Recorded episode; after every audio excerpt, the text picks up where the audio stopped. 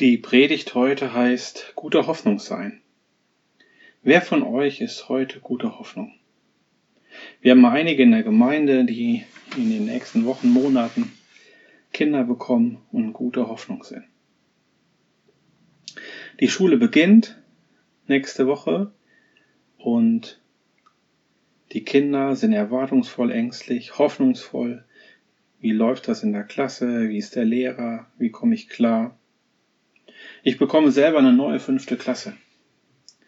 Und bin natürlich genauso gespannt und habe jetzt eine zehnte Klasse nach sechs Jahren abgegeben. Und als ich irgendwann mal mit einer Schülerin sprach, wie das denn gewesen ist, als sie so da unten gesessen hat und gar nicht wusste, wer ihr Klassenlehrer wird und wie das alles so wird, was sie da gedacht hat. Und da hat sie mir ehrlicherweise verraten, hoffentlich nicht bei dem Dicken. Gut, ich finde meine Kollegen gar nicht so dick eigentlich. Spaß beiseite, sie ist bei mir gelandet. Da war mir schon früh klar, ich bin nicht der Hoffnungsträger. Ich kann nicht für alle diejenigen, derjenige sein, der die Hoffnung ist, der Mutmacher ist.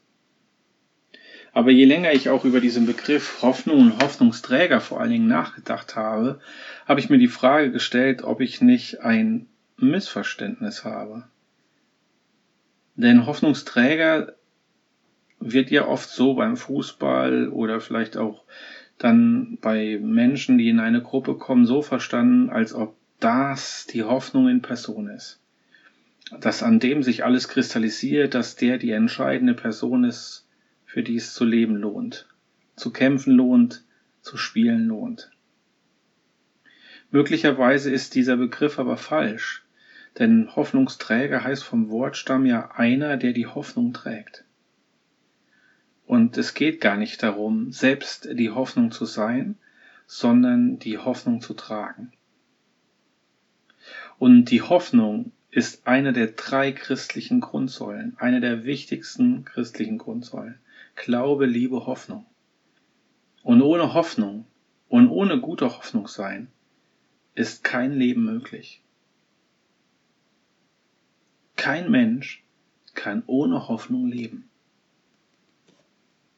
Dieses Geheimnis, was im Neuen Testament sich ähm, deutlich macht, ist dieses Geheimnis, dass diese Hoffnung keine Idee, keine Philosophie ist, keine Theorie ist, sondern dass diese Hoffnung die wir selber in uns haben dürfen und auch weitertragen können, eine Person ist. Diese Hoffnung wird im Neuen Testament gebündelt an dieser Person Jesus Christus deutlich gemacht. Jesus ist nicht der Hoffnungsträger, er ist die Hoffnung in Person. Und dieses Geheimnis wird entfaltet, dass diese Hoffnung in Person in uns wohnen möchte. Von daher finde ich dieses Bild guter Hoffnung sein irgendwie so schön, weil dieses, der Vergleich, wenn man ein Kind bekommt, und dann ist irgendwie ein Geheimnis da drin. Es ist da und es ist doch noch nicht da. Das heißt, die Hoffnung wirkt sich schon in das Jetzt hinein aus und trotzdem ist es noch nicht in Vollständigkeit da. Und Jesus ist derjenige, der diese Hoffnung in uns selber sein möchte, der in uns wohnen möchte. Er ist da, aber auch noch nicht in dieser Vollendung da, wie wir uns das vorstellen können. Ich muss euch aber ganz ehrlich sein, sagen, dass Hoffnung, ähm, so sehr wir das eigentlich alle brauchen und ohne sie gar nicht leben können, gar kein Thema heute wirklich ist. Ich würde sagen, es ist gesellschaftlich ganz anders.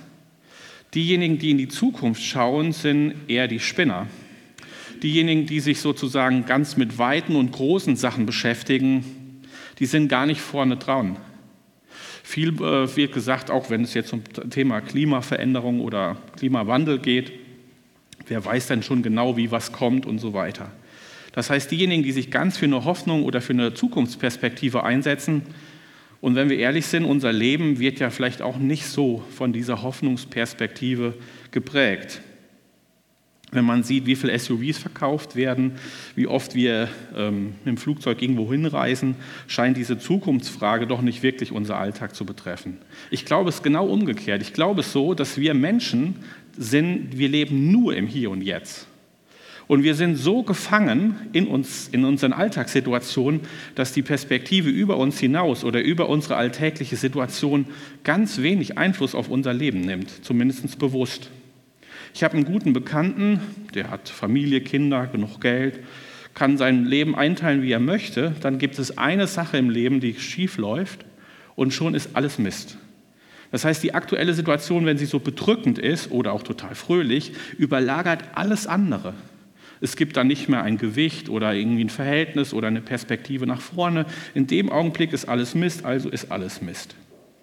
Jetzt kann ich über den Bekannten das schön frotzeln, aber ich glaube, das steckt auch in mir oder vielleicht auch in euch drin, dass wir so gefangen in uns selber, in dem Alltag, in der jetzigen Situation sind, dass der Begriff Hoffnung gar keinen Effekt mehr richtig auf uns hat, dass der uns gar nicht mehr richtig packt. Dabei ist die Hoffnung die Chance, eine Perspektive zu bekommen, die größer ist als wir selber und die größer ist als unsere jetzige aktuelle Situation, die uns positiv oder auch negativ gefangen nimmt. Die Hoffnung hat eine unglaublich faszinierende Fähigkeit, die alle Naturgesetze außer Kraft setzt. Ich bin groß geworden mit der Perspektive, es gibt eine Ursache und eine Wirkung. Ja? Ich habe einen Stein, der fällt auf meinen Fuß und dann tut der Fuß weh. Es gibt eine Ursache und dann eine Wirkung. So bin ich groß geworden. Bei der Hoffnung gibt es die Faszination, dass sich das umdreht. Die Wirkung kommt, bevor die Ursache erst eingetreten ist. So, der Fuß tut schon weh, bevor überhaupt einer was fallen lässt. Und das habe ich an meinen Kindern nochmal neu gelernt. Wenn es darum geht, dass wir in Urlaub fahren und die wissen das, dann fangen die an zu fragen, wie lange dauert es noch, bis der Urlaub kommt weil für sie Urlaub so positiv verbunden ist, dass vorher, schon bevor dem Urlaub, schon die Wirkung erzeugt wird, obwohl die Ursache Urlaub noch gar nicht da ist. Noch stärker erlebe ich das bei Weihnachten bei unseren Kindern, die dann fragen, wie lange ist noch Weihnachten und in dieser großen Vorfreude, in dieser hoffnungsvollen Perspektive sind. Und Weihnachten erfüllt schon das Herz und Begeisterung und die Perspektive auf Neues, auf Geschenke, obwohl die Ursache noch nicht eingetreten wird. Ich glaube, wir unterschätzen die Hoffnung. Denn die Hoffnung kann die Naturgesetze unseres Lebens außer Kraft setzen. Die kann unsere Alltagsperspektive überwinden und kann im Jetzt schon eine Veränderung bewirken, obwohl die Ursache erst später kommt. Das empfinde ich ja, ist ja auch dieses gute Hoffnung sein, wenn man ein Kind bekommt.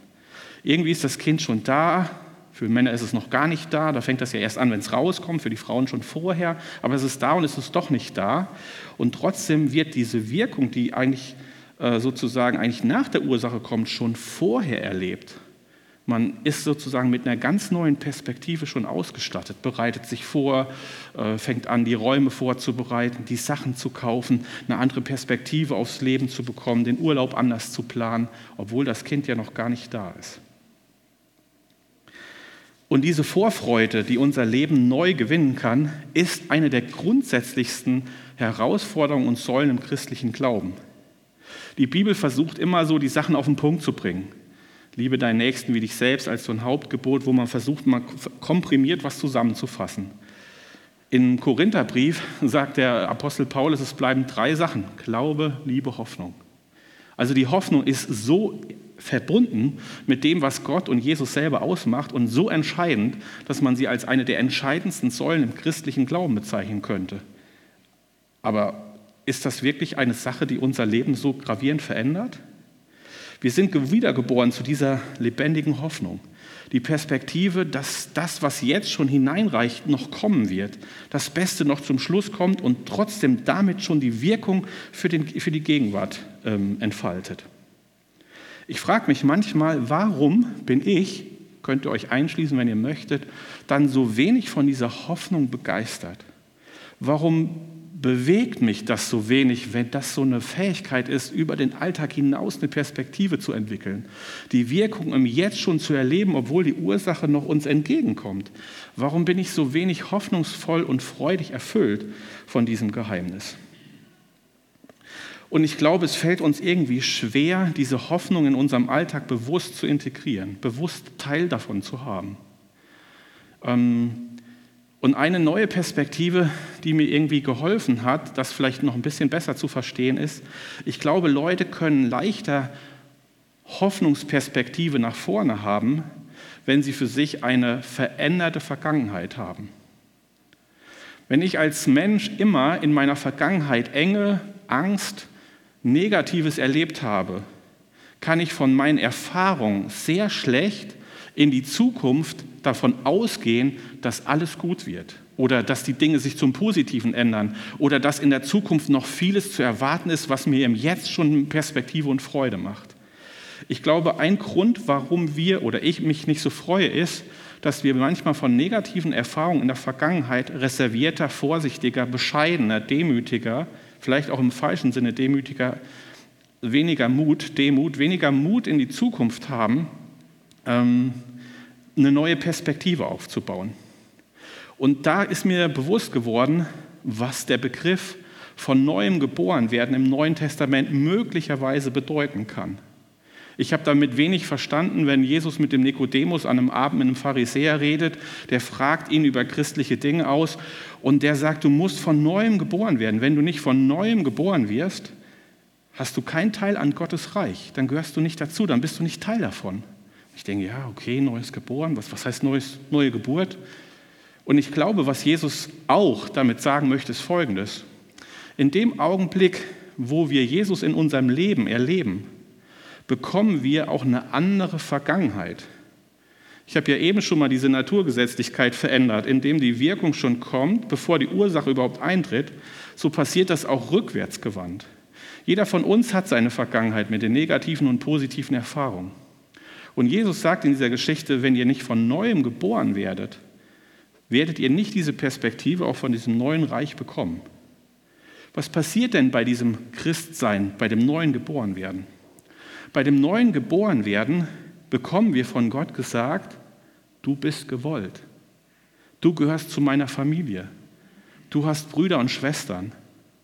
Ich liebe dich. Ich habe dich vor Grundlegung der Welt gewollt und geplant.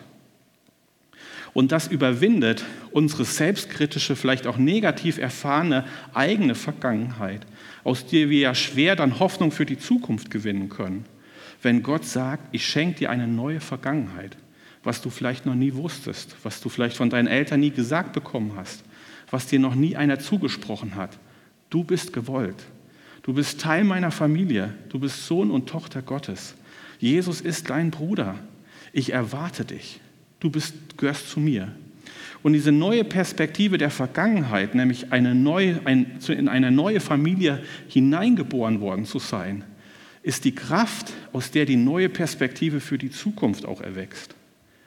Und vielleicht hat Jesus das in besonderer Weise gemeint, auch diesem Pharisäer zugesprochen.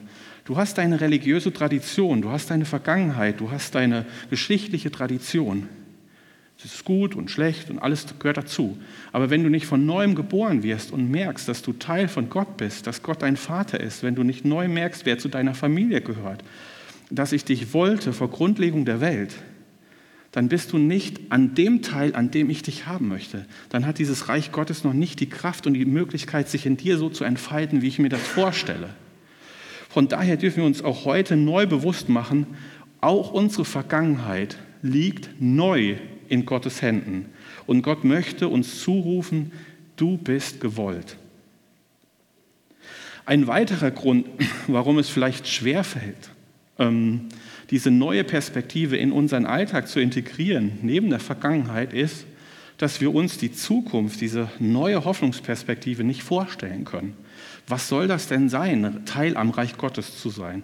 Was soll das denn sein, in den Himmel zu kommen? Was soll das denn sein, aus der Ewigkeit heraus zu leben? Eine Perspektive. Wie, wie sollen wir uns das denn vorstellen? Nur das, was uns bewusst wird, kann ja dann auch Wirkung in unserem Bewusstsein haben. Und äh, Johannes der Täufer versucht in der Offenbarung zwei Dinge, um uns zu helfen, das Unvorstellbare vorstellbarer zu machen. Eine Perspektive zu gewinnen für das, was auf uns zukommt, aber jetzt schon die Wirkung äh, ähm, erfolgen soll in unserem Leben, in unserem Alltag, aber erst später die Ursache sein wird. Und er sagt, es gibt zwei Sachen. Das eine ist, im Himmel bei Gott der, der auf uns Zukunft, der, der selber die Hoffnung ist, wird alles das aufhören und zu Ende gebracht werden, was hier im Leben uns beschwert und die Hölle auf Erden macht. Es wird ein Ende geben von all den Dingen, die hier im Leben uns beschweren. Und das Schöne finde ich daran, dass Johannes der Täufer das noch personifiziert. Er sagt, dass diese Person, die die Hoffnung ist, die, die in Zukunft uns entgegenkommt, die wird abwischen alle Tränen. Er selber. Nicht, man wird abgewischt werden von Engeln oder man geht durch so eine Scheibenwischanlage und dann wird alles in der Vergangenheit nochmal, ja, sondern in der Person, er wird abwischen alle Tränen. Er selber wird alles das, was uns hier im Leben beschwert, runtergedrückt hat, fertig gemacht hat, beenden. Es wird einen Stopp geben für all diese Dinge da. Und das wird dann aufgezählt. Es wird kein Leid, kein Tod, kein Geschrei, keine Angst. Alles das wird beendet werden.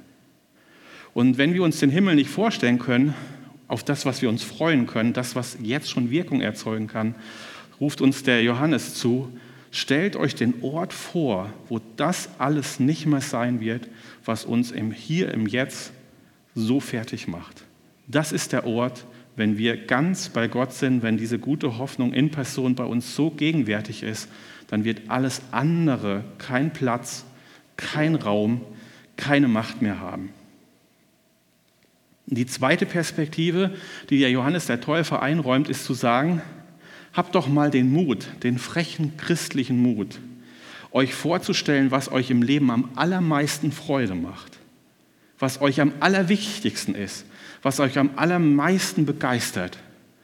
Und das verstärkt und das multipliziert, das potenziert. Er macht das am Beispiel der Stadt Jerusalem deutlich. Ich bin ein bisschen mathematikaffin, deswegen habe ich das dann ausgerechnet und habe gefragt, soll ich das jetzt wörtlich verstehen?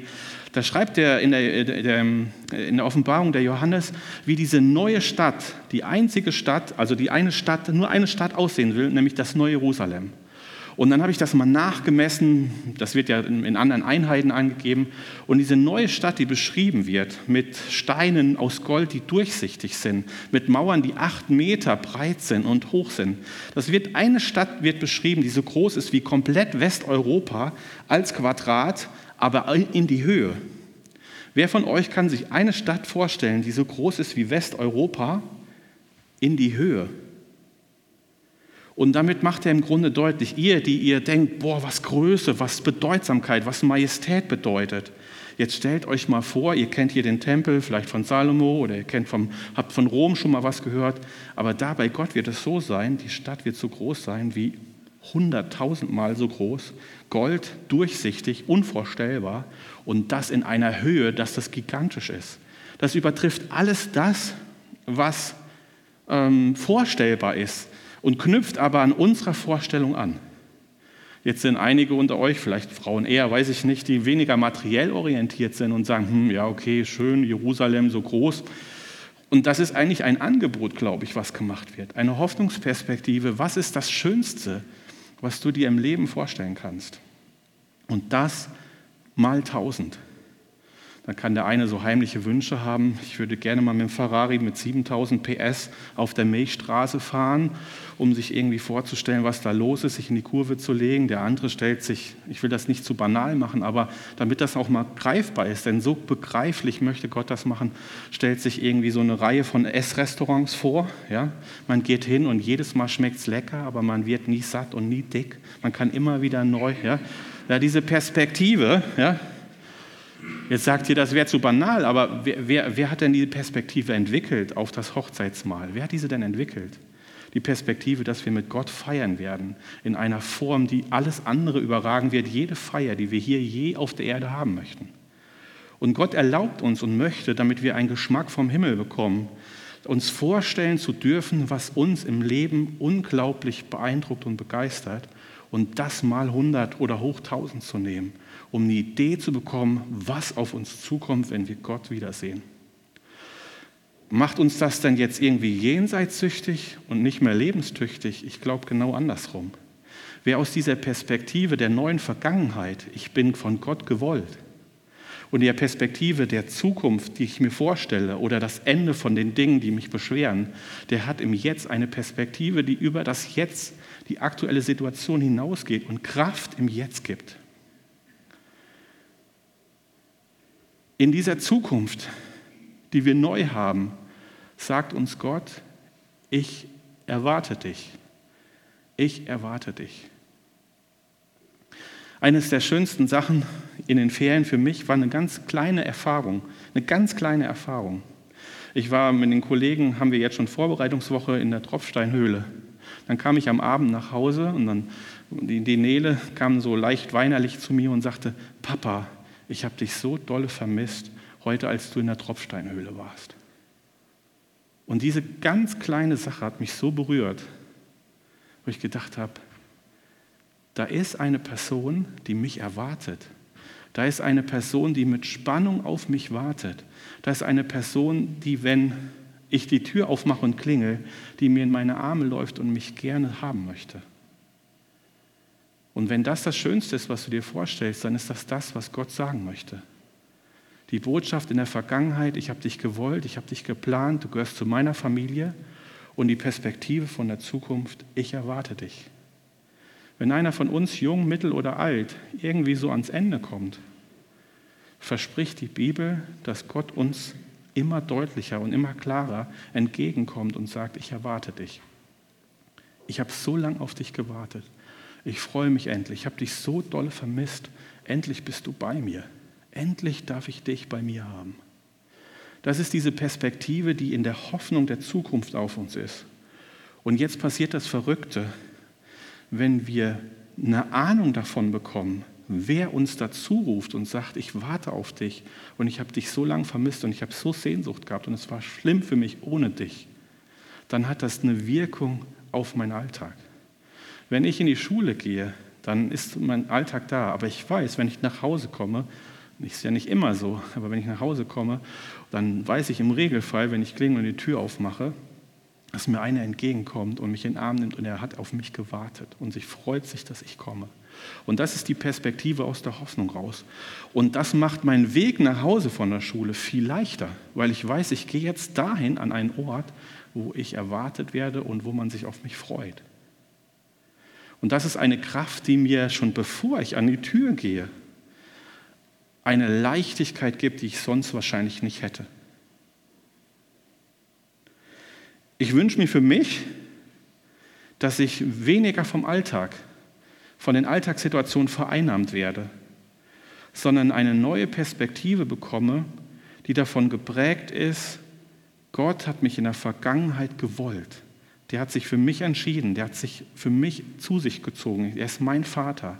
Und das ist derjenige, der auf mich wartet, der Sehnsucht nach mir hat, der mir entgegenkommt, der mir im Jetzt schon seine Freude von der Zukunft zuteil geben möchte. Und ich darf schon aus dieser Freude der Zukunft jetzt schon leben. Ich darf gute Hoffnung sein, was da auf mich kommt. Und darf eine Perspektive über all die Dinge.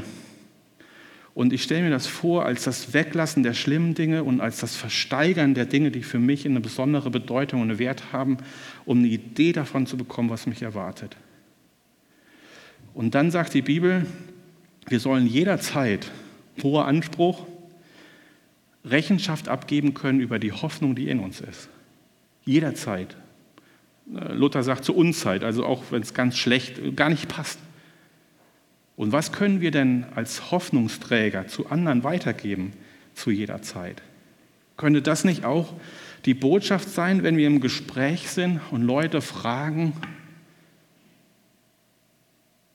Könnte das nicht auch die Botschaft sein, dass wir sagen, wir sind guter Hoffnung, weil wir eine Idee davon bekommen haben, dass wir gewollt sind und dass wir erwartet werden?